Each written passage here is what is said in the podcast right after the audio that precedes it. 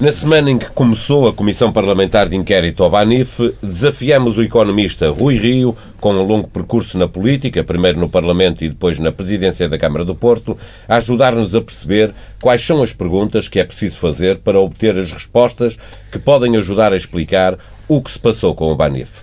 Boa tarde, Rui Rio. Olá. Estudou este dossiê, o que é que mais o surpreendeu? Qual é a primeira pergunta que lhe vem à cabeça? É muito fácil. As contas que o ANIF publicou em junho de 2015 e em setembro de 2015, as de junho de 2015, as semestrais auditadas e acompanhadas pelo Banco de Portugal, as de 30 de setembro de 2015, acompanhadas quase online pelo Banco de Portugal, eram corretas ou eram incorretas? Esta é a pergunta base. Aquelas contas correspondem à verdade ou não correspondem à verdade? E aqui começam, na minha opinião, os processos de crime. Porque se não correspondem à verdade, então é porque os auditores, o Banco de Portugal, a CMVM, permitiram que uma empresa cotada desse informações completamente erradas, enfim, a toda a sociedade, a todos, a todos os interessados. E, portanto, há, começaria a responsabilidade de quem permitiu semelhante coisa.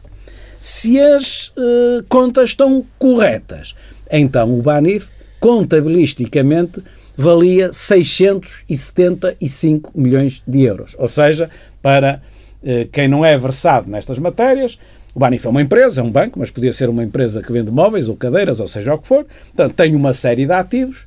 Se os ativos fossem todos vendidos, e se com esse dinheiro se pagasse tudo o que se devia, sobravam 675 milhões de euros, que era a situação líquida do Banif ou o capital próprio do Banif. Mas foi muito Portanto, mais o que o Estado teve que meter no Banif. Exatamente. exatamente. Portanto, o valor contabilístico do Banif, se as contas estiverem corretas, são 675 milhões de euros. É, portanto, um número indicativo para a transação do Banif. É um número indicativo. Pode ser vendido por mil, pode ser vendido por 100 ou por 200, mas o 675 é o valor indicativo. Porquê? Repartam lá ativos imobiliário, para, ser, para as pessoas perceberem melhor. Para lá está um prédio que diz que vale um milhão e depois o mercado pode dar um milhão e cem, pode dar 900. Nunca é exatamente aquele valor, mas é o valor indicativo. E, portanto, o Banif contabilisticamente valia 675 milhões e já tinha tido 6 milhões de lucro acumulado até 30 de setembro. Portanto, se as contas estão corretas, como é que se entende que uma empresa que tem uma situação líquida positiva de 675 milhões,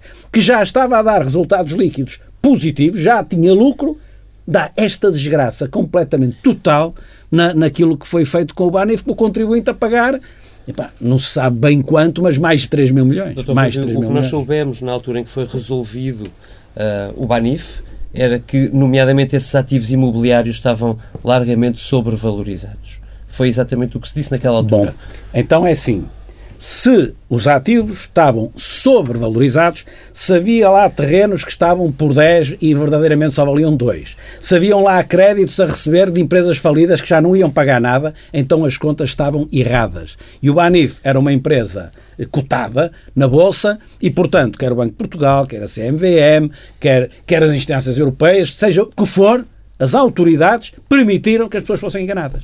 Isso não tenha dúvidas disso. Ou seja, estas contas que estão aqui, quer as de junho, que são parecidas com as de setembro, são muito parecidas, portanto, quer as auditadas e acompanhadas pelo Banco de Portugal, quer as outras que não foram auditadas, mas acompanhadas pelo Banco de Portugal, é? as últimas que se conhece, estas contas dizem que, no caso de junho, 675 milhões de euros positivos. Portanto, não é 675, as contas estavam completamente erradas. Como é que nós podemos confiar num país em que as empresas cotadas podem pôr um balanço cá fora completamente errado? Isto é inadmissível. Ainda a propósito do, dos ativos, eles foram transferidos eh, numa primeira fase, a empresa chamava-se Navigés, depois teve que mudar de nome para Oitante.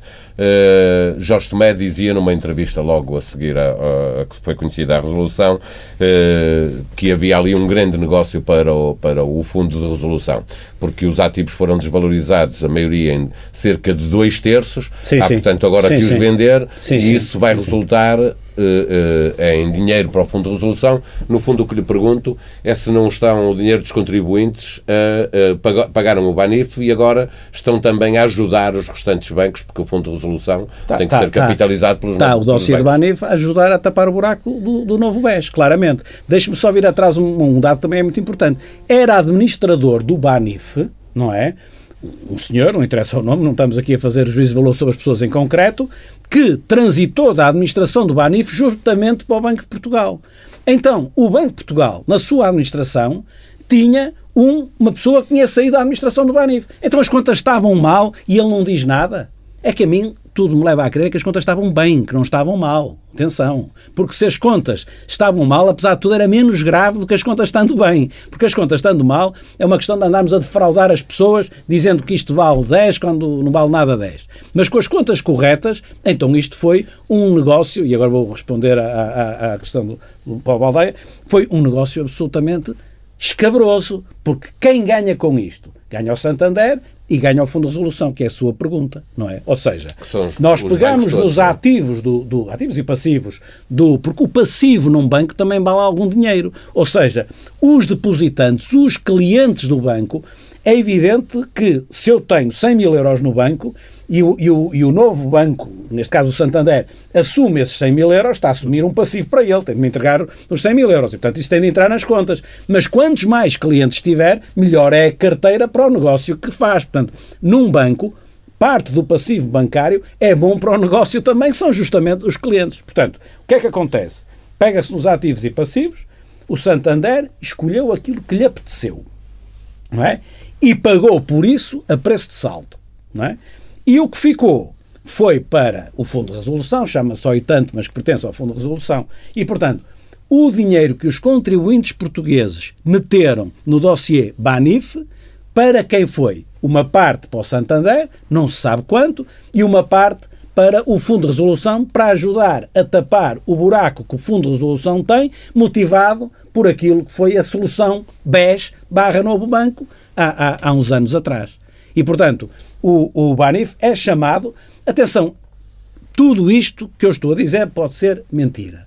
Mas então, tem o Banco de Portugal e as autoridades de vir explicar tintim por tintim que não é assim e é de outra forma completamente diferente daquela que nós temos assistido. Isto tem... são as informações que existem. Agora, o Banco de Portugal é livre de dizer assim: estás muito enganado, porque tudo que saiu nos jornais é tudo mentira. Não é nada disto, é uma coisa completamente diferente. Então vamos ouvir a história completamente diferente. A ser como tem sido as notícias e, e, o grosso dela está, está correto, vamos, que era impossível não ser assim, eh, é efetivamente uma situação eh, desastrosa. Ou seja, é o contribuinte português. Olha, este governo repôs os salários da função pública, ou vai repor ao longo de 2016. E há uma polémica justa em que se diz não devia repor tudo, devia repor só uma parte e depois deixar para o próximo ano outra parte. É, aliás, a minha posição. Eu não repunha tudo. De qualquer forma, esta reposição vale cerca de 450 ou 460 milhões de euros. Repor os salários em 2016 todos à função pública toda são 400 e tal milhões de euros. Nós aqui estamos a falar mais de 3 mil milhões num fim de semana. É disto que estamos a falar.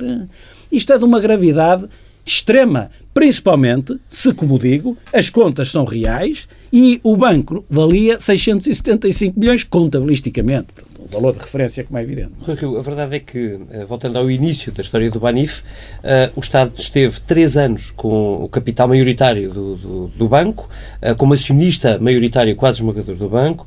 Uh, Pedro Passos Coelho e Maria Luís Albuquerque podiam ou deviam ter feito mais ou diferente durante estes três Eu anos? Eu acho que o Estado português, Portugal, no dossiê Banif, só podia fazer uma de duas coisas. Primeiro, aquilo que se sabe, enfim, que se intui barra que se sabe, é que a DGCOM, a Direção-Geral da Concorrência da União Europeia, o BCE, eventualmente a, União, a Comissão, não sei, mas eles, assim que o povo diz, né, eles pressionaram uh, o, o, o, o Estado português e pressionaram o BANIF a entregar o BANIF ao Banco Santander. Pronto, isto é a história uh, que se conta e ainda não foi uh, desmentida. E, portanto, Aquilo que o Estado português tinha de fazer era, no início de 2015, em minha opinião, chegava junto deles, da DGCOM, da Comissão Europeia, ou do, ou do BCE, ou todos juntos, e dizia assim: os meus amigos vão ter paciência, mas não vai ser assim. Nós vamos capitalizar o Banif pôr mais dinheiro no Banif, de modo a que o Banif continue a sua recuperação, porque o Banif já está a ter resultados líquidos positivos, porque o Banif tem uma situação líquida positiva e, portanto, nós vamos capitalizar, vamos pôr o, Banif como uma empresa equilibrada e, quando estiver, eu vou vendê-lo. Assim como os senhores querem à custa do contribuinte português, não. Façam à custa do contribuinte francês ou espanhol, o que, o que entenderem. Do português não, porque o governo de Portugal tem de defender Portugal. Pronto. Esta é uma posição.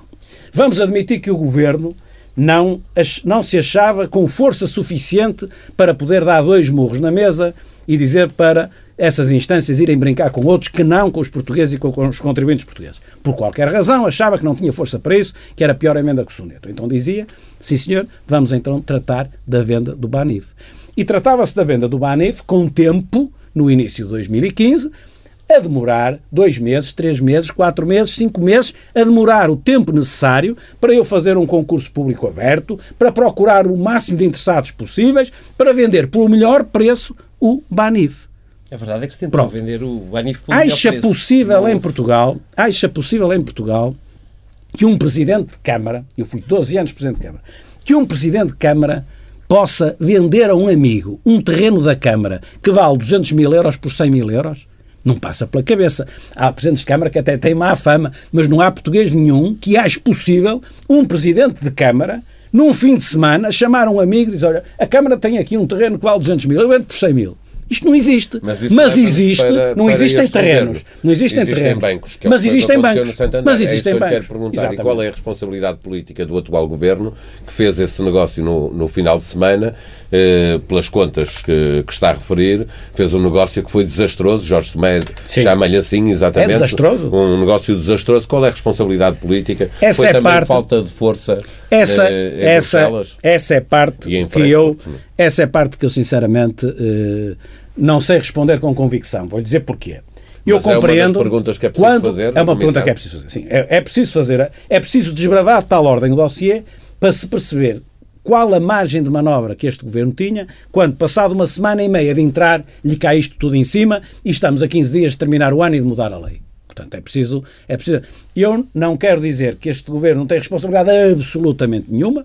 A responsabilidade deste governo é pouca, mas não sei se é absolutamente nenhuma. Mas também não quero dizer que tem, quero ser justo. Eu estou-me a imaginar a chegar ao governo, não é? E passado uma semana e meia me cair uma coisa desta dimensão em cima, não é? E eu, pressionado pelo tempo, a 15 dias, ou mais ou menos isso, de terminar o ano. Portanto, é de difícil avaliação o nível de responsabilidade deste, deste governo. Ou seja, nunca é muito, em minha opinião, mas qual é, não sei. Agora, Portugal como um todo devia fazer assim. Não, não é aceitável. Quer dizer, se você tiver ali fora o seu carro e me disser que tem de vender o carro até às 10 da noite, eu dou-lhe 10 tostões pelo carro e vai acabar por me vender o carro. Se me disser, eu tenho o meu carro, tenho o meu carro e vou vendê-lo. Quando? É pá, quando aparecer uma boa proposta, eu vendo. Já não lhe posso dar 10 tostões pelo carro, mas por bancos parece que se pode dar. Isto, isto, ouça, isto, isto até em termos de. Olha, numa altura em que, em que o governo repôs o feriado de 1 de dezembro de 1640, eu pergunto se não há uma certa hipocrisia em repor-se este feriado quando assistimos a um dossiê destes. Não entraram os soldados por aqui dentro, mas pelos vistos entram instâncias europeias que dizem esse banco é para ali. E façam favor de pôr os contribuintes portugueses a pagar. Isto, isto, isto, isto Doutor Rui, já é uma gravidade. aproveitar que, que fala da nova regulação europeia, precisamente para lhe perguntar. Uh, hoje, Frankfurt tem mais poderes, sobretudo desde o início deste ano, mais poderes de regulação e de intervenção na grande banca uh, europeia, portanto também na portuguesa, do que tinha outrora. Um, como é que o Dr. Rui Rio olha para estes novos poderes de supervisão uh, da novo, novo enquadramento europeu face à banca?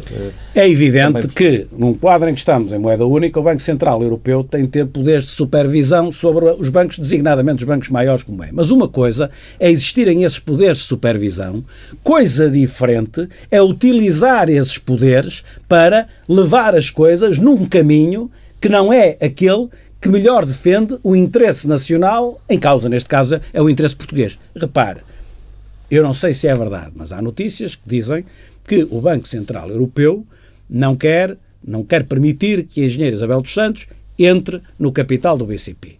Eu acho que se isto for verdade é absolutamente intolerável. Mas podem-me responder de Frankfurt. Não. Nós temos o direito de vetar um dado acionista. Eu digo, então justifique lá isso, justifique lá isso.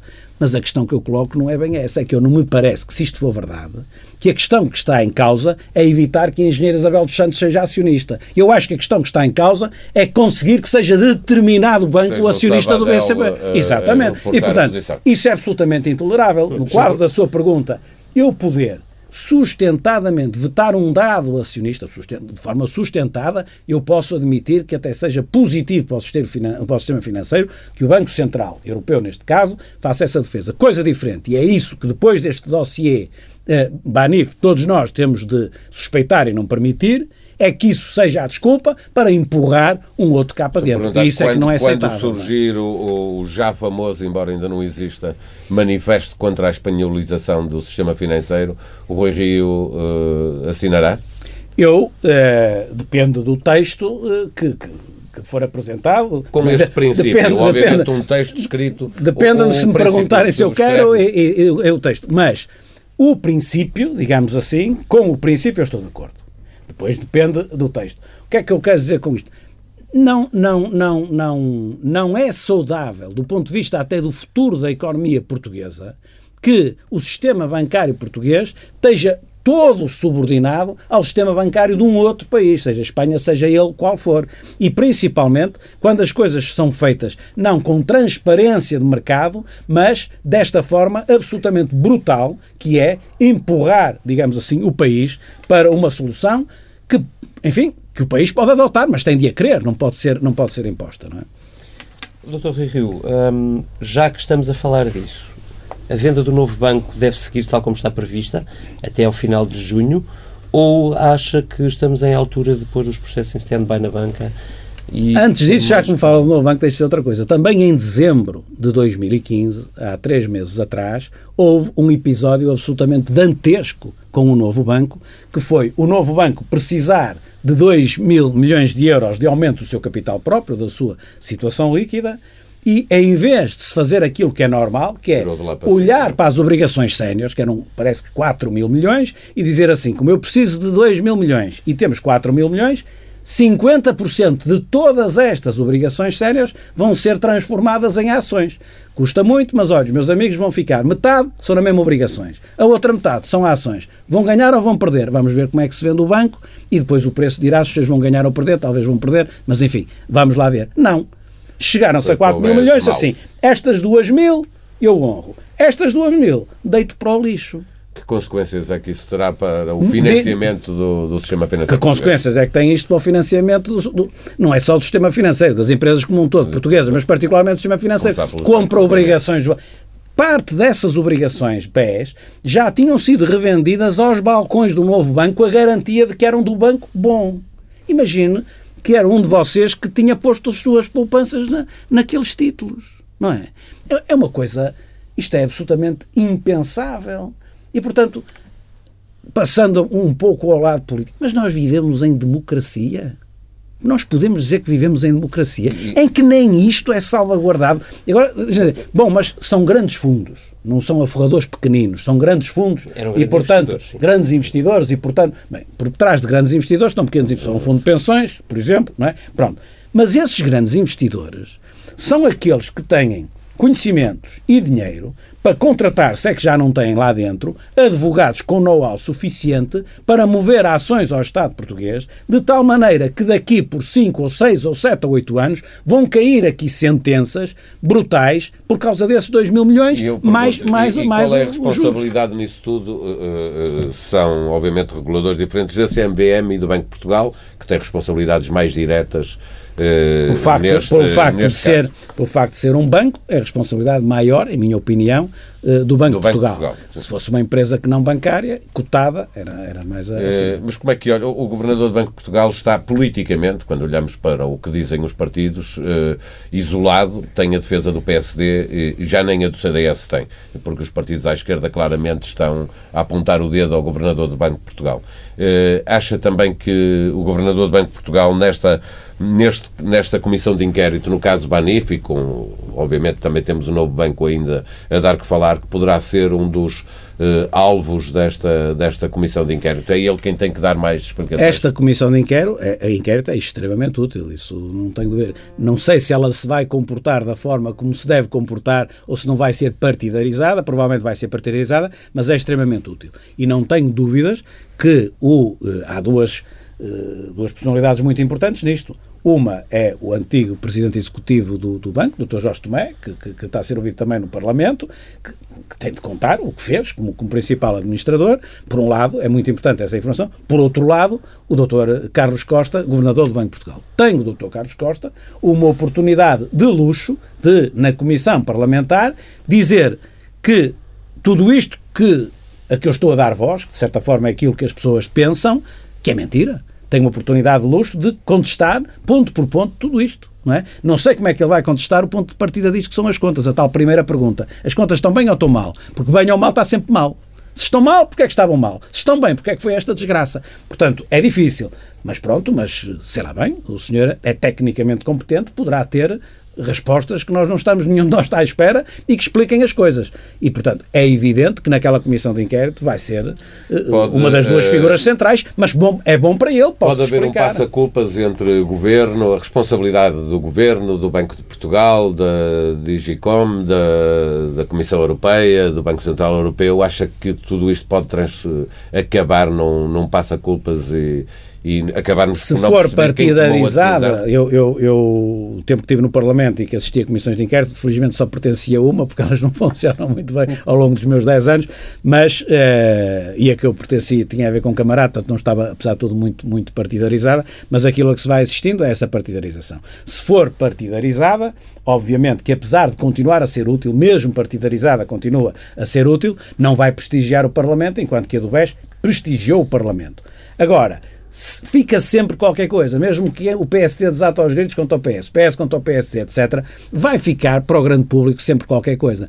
Se depois o relatório é votado por unanimidade ou por maioria, ou há ali uma grande confusão em torno do relatório, alguma coisa vai, vai sempre, sair, é? vai sempre ficar alguma coisa. Portanto, ela é sempre bastante útil. E eu eh, não percebo, num, num Estado de Direito, numa democracia, se isto fosse uma democracia, é uma democracia formal, agora uma democracia real, como é que seria possível sair deste dossiê sem haver uh, investigação e processos de crime. Eu, ao dizer processos de crime, não estou a culpar as pessoas, estou a dizer um processo para serem julgadas. Uh, nem estou a dizer que é A, que é B ou que é C, mas não percebo como é que um dossiê destes pode chegar ao fim, sem haver nenhum culpado com montantes desta, desta ordem de, de grandeza. E já agora, há outro aspecto aqui muito, muito, muito importante, que tem a ver, que há bocado florei, tem a ver com a relação da União Europeia para com um Estado-membro, neste caso Portugal. Isto é gravíssimo, não é? Quer dizer, uns burocratas de Bruxelas na DGCOM, que ninguém lhes conhece o rosto, que não têm autoridade democrática nenhuma, não é? Impõem um Estado soberano ou procuram impor e pressionar um Estado soberano numa dada direção, ouça, não pode acabar bem a União Europeia assim. Não, isto não é, é a lógica da União Europeia. no novo banco, Dr. Não sei se está a acontecer. Agora, há bocado, a sua pergunta acabei por não responder. Eu acho que o novo banco, o novo banco, não, como nada, como, como o carro do Paulo Valdeia, não podem ser vendidos à pressa. Têm de ser vendidos com tempo. E se o novo banco precisar de ser capitalizado para melhor ser reestruturado e colocado em condições de ser vendido, é de elementar bom senso. E se quiserem chamar a isso nacionalização, chamem o que entenderem. E eu pessoalmente não tenho tabus ideológicos, não é? Uma, o, Ou seja, o, não o, choca que exista uma nacionalização do novo banco, como já defendeu, uma, por exemplo, o Vitor Bento, que foi CEO. O, o doutor João Salgueiro, penso eu também, não me choca nada posso questionar isto. Bom, mas então vamos nacionalizar o novo banco e daqui por 15 anos temos a Caixa e o novo banco. Isso já é uma coisa diferente. Ou 10, ou 5. Nacionaliza para não, vender depois aí já, ou, agora, ou admite nacionalizar para integrar agora, também no, na Caixa Geral de Depósitos? Nacionalizar é um termo, enfim, coisa, capitalizar com dinheiro público para reestruturar e criar eh, e pô-lo em condições de poder ser vendido com vantagens para os contribuintes, sim vendido à pressa, à pressa e mal, com grandes com prejuízo para os contribuintes ou Mas para o sistema bancário que também já está pelas costuras. estão estabelecidas ou, ou, o governo tem prazos para o fazer Mas ou as regras, o banco, não é? As regras do, da União Europeia, isto é uma outra questão, são iguais para a Alemanha, para a Inglaterra, para a França e para Portugal, faziam com um Deutsche Bank qualquer aquilo que é um fizeram com o Banif, é um que, que querem que a Europa termine bem, não é? Para lá do problema que tem dos refugiados e, enfim, toda a instabilidade que temos ao nível global, querem que acabe bem com posições destas? Não querem que com posições destas ressurjam nacionalismos, neste caso agora em Portugal? Se as pessoas perceberem bem o que aqui foi feito, não pode ser assim. Ou seja, qual é o mal? O mal é termos um, um, um conjunto de burocratas irresponsáveis políticos a tomar decisões absolutamente cegas e a tomar atitudes que as pessoas não podem gostar nem aceitar nos diversos países, principalmente nos mais uh, pequenos e mais débeis. Oh, Dr. Rui, eu li no domingo um artigo de um ex-banqueiro um, que coligiu no Diário de Notícias as imparidades registradas pela banca portuguesa. Só de 2010 a 2014. Começa com 3,56 mil milhões de euros, 2010, 6,6 mil milhões, um ano depois, 7,2 mil milhões, 6 mil milhões, 8,2 mil milhões de euros. Sim. Feito, eu não fiz a conta total, assustei-me, uh, mas pergunto-me se o problema foi quem mandou na banca, o supervisor ou os dois. Os dois. Vai para cima de 30 mil milhões. Os dois. Não, os dois, ou seja, tem culpa o supervisor ao longo dos anos porque não cuidou de supervisionar. Tem culpas as administrações que, não sei se reparam, se olhar para as, para, as, para as notícias nos anos 90 e depois dos anos 90, eh, apareciam as contas trimestrais dos, dos, dos, dos bancos e os lucros subiram, bem, os lucros subiram 10% e os lucros subiram 20% e depois agora mais 50% e mais que até que estavam falidos. Tanto lucro, tanto lucro, que até estavam falidos. Obviamente que a responsabilidade é quem apresentou balanços dessa natureza. Dizem as más línguas, que eram para os conselhos de administração, que eram, tinham uma remuneração variável indexada aos resultados e, e portanto dividendos e, portanto, para os acionistas também. Exato, e também tinha dividendos para os acionistas. Diz, as más línguas dizem isso, dizem ali na rua as más línguas, não é? Portanto, temos esse, essa responsabilidade e temos naturalmente a responsabilidade do supervisor lá para trás mesmo, não é? que, nunca, que nunca cuidou de pôr um travão nisso. É? Nós, neste entretanto, vamos já para a quinta Comissão Parlamentar de Inquérito um, relacionada com a banca portuguesa, uh, que em tempos nós dizíamos ser muito estável, da mais sólida da Europa. Falámos cedo demais. Como é que se sente hoje o setor financeiro em Portugal? Vamos ver. O, o, o setor financeiro em Portugal está, como todos nós sabemos, numa situação uh, débil. No entanto, tem condições Assim a economia portuguesa o permite, vamos lá ver uma coisa, se a economia portuguesa não crescer, se a economia portuguesa não permitir, se as empresas falirem, não pagam o que devem aos bancos. E não há, não há, o banco, quer dizer, pode ser muito bem gerido, mas não consegue fazer milagres. Agora, eh, as administrações que hoje estão na banca, de um modo geral, a mim oferecem-me confiança, são administrações diferentes daquilo que foi no passado. Assim se deixe, e eu penso que eles conseguem fazer um trajeto positivo, assim também a economia o, o permite, e vamos acreditar que o permite. Uh, se começar a haver interferências deste género, uh, bom, aí ninguém pode responder por nada. Aí ninguém pode responder por nada. E o Governo, que papel é que deve ter neste, nesta recomposição? Está eu com acho... Marcelo Belo Souza e António Costa, uh, deve interferir, uh, como estou. foi o caso? Estou, estou. Acho que o quer Presidente da República, o Primeiro-Ministro, não sei se foi o caso, saiu no jornal a dizer que interviu. Vamos admitir que sim. O Presidente da República ouviu a dizer, estou de acordo, porque efetivamente isto tem um valor estratégico muito grande para o país. Não, quer dizer, vamos lá ver, isto pode ter um fundamento ideológico também. Se nós tivermos uma perspectiva mais liberal, as coisas são diferentes.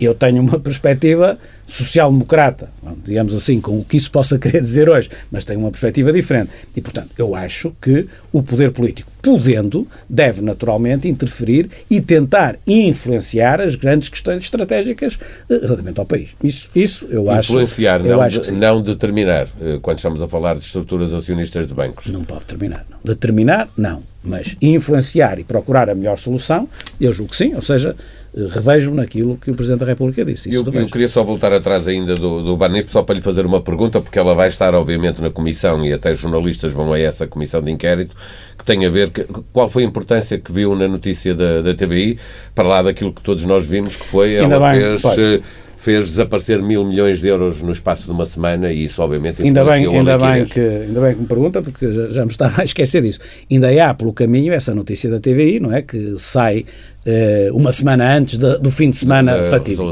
eu também acho absolutamente só mesmo num regime que a gente não sabe bem o que é quer dizer não é totalitário mas democrático é que não é de certeza é que isto vale tudo Ou seja, então sai uma notícia a dizer que um banco vai fechar, ou que um banco vai falir, ou que um banco não sei o quê, provoca uma corrida aos depósitos e não acontece nada. Não acontece nada a quem dá a notícia, nem acontece nada em termos de investigação para saber quem lá meteu aquela notícia e com que interesse uh, uh, meteu aquela notícia. Isto também é sinónimo de uma certa república das bananas. O, eu, eh, há, há, muitos portugueses, uh, felizmente para mim, mais idosos do que eu, não é? Mas eu também já não tenho 20 anos.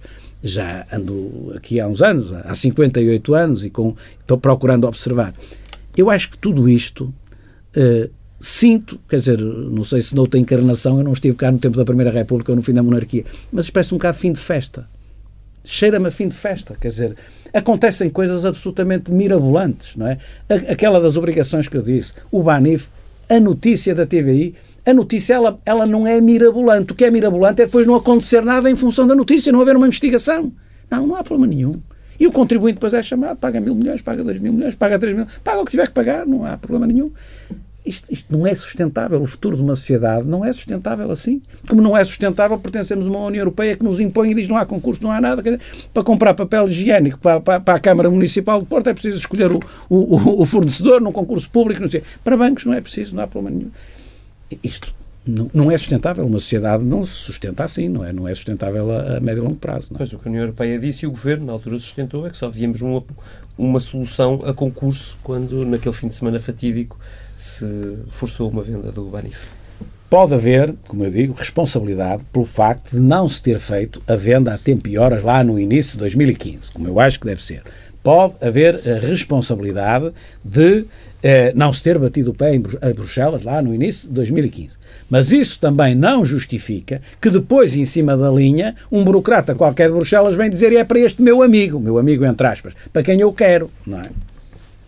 Doutor Rui Rio, eh, esta é uma conversa sobre o Banif, mas numa semana em que o PSD realiza também o Congresso em Espinho, só para fechar, e porque não podíamos deixar de lhe perguntar, o doutor vive no Porto, Espinho fica ali tão perto, porquê é que não vai ao Congresso? não vou ao Congresso porque não sou delegado, mas pode-me fazer outra pergunta que é e porque é que não me procurei fazer eh, eleger delegado. Pois, eu acho, eu acho que este Congresso, os congressos desde que deixaram de ser eletivos têm muito menos história. Este Congresso acho que ainda vai ter uh, uh, menos história. Vai ser um, um, Congresso. Depende dos militantes do PSD, a história que, não, que mas o Congresso em princípio, tem que ter. Em princípio, acho que não terá uh, grande história. E um Congresso que não tem grande história, se eu lá fosse, ainda me arriscava a ser quase, digamos assim, um, um elemento central do Passava Congresso. um elemento, Congresso. No, no, nas, semanas, nas semanas anteriores, vai, não vai, diz, não diz, dá recados, não dá recados, quer-se marcar pontos ali ou lá.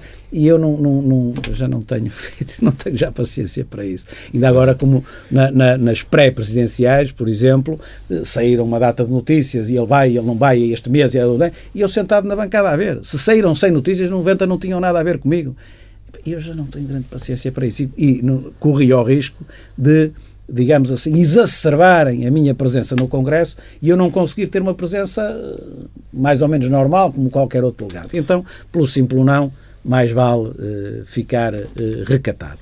Dr. Passos Coelho entendeu uh, candidatar-se, com base, penso eu, num, num, principal argumento é que foi o mais votado, não sei se pode dizer que ganhou, porque não, mas foi o mais votado, é o maior partido do PSD, neste momento, isso é evidente, tem essa legitimidade, o partido maioritariamente assim o entende, está perfeito, eu não quero perturbar e acho que uh, não é- conseguia ir sem essa perturbação. É, é, é, mesmo muito, muito neste final da entrevista, mas só recordar aquilo que disse, salvo erro, numa quadratura do círculo na, na SIC, eh, e vou citá-lo, é evidente que Passos Coelho vai ter dificuldade em ganhar a próxima eleição. Se ele for o líder do PSD, vai ter uma dificuldade muito maior do que teve há 4 ou 5 anos, porque nessa altura era uma novidade.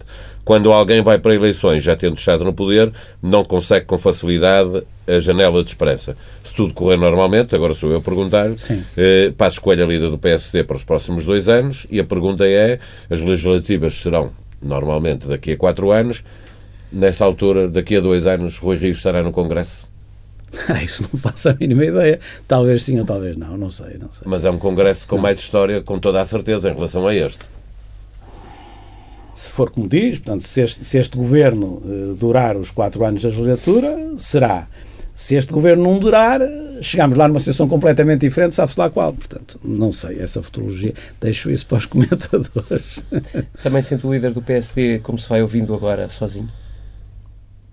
Claro que uh, atravessa um, um, momento mais difícil, mas isso está consubstanciado um bocadinho naquela frase que eu disse como comentador, também assim, na SIC. E repare, essa frase que eu disse, que aqui foi citada, foi logo, eu estou-me a marcar, estou, quero marcar posição para isto. Eu marquei posição nenhuma. Disse uma coisa que é mais ou menos óbvia. E é isso acrescentei. Agora, não quer dizer que não ganhe as eleições, pode ganhar com certeza. Olha, eu também já ganhei muitas eleições que a partida tinha perdido. Última pergunta. Presidente Marcelo, surpreende-o? Uh, acha que esta lua de mel será duradoura entre António Costa e Marcelo Rebelo de Sousa? Ah, isso não sei também fazer futurologia. É, admito que, pelo que eu conheço do professor Marcelo Rebelo de Sousa, trabalhei com ele é, como secretário-geral dele, é verdade que ele preserva bastante a estabilidade. Isso é uma verdade e, e nisso ele é coerente com aquilo que fez quando foi líder do partido. Portanto, fará sempre esse esforço. Até quando é que isso pode durar? Isso não, não, não, sei se dura a legislatura toda, o mandato todo dele ou não, isso não faço a mínima ideia. Mas está surpreendido de alguma forma com aquilo que é dado a conhecer não, há, do Presidente? Há, aquela parte assim que fala mais afetiva, mas é, não é propriamente o meu género. Não, sim, não, é propriamente, mas também não é novidade, mas, não é? Sim, mas não é propriamente o meu género. Agora, há duas ou três ocasiões já neste mês que ele marcou que, que me parece positivo, um bocadinho mais de intervenção e ainda há bocado concordei com ele quando me fez a pergunta sobre, sobre a o questão financeiro do sistema financeiro. Portanto, uh, acho que uh, cabe num, num Presidente da República um bocado mais interventivo, cabe, e eu, eu acho bem. Dr. Rui Rio, muito obrigado por ter vindo à TSF. A todos que nos ouvem, muito obrigado. Até já.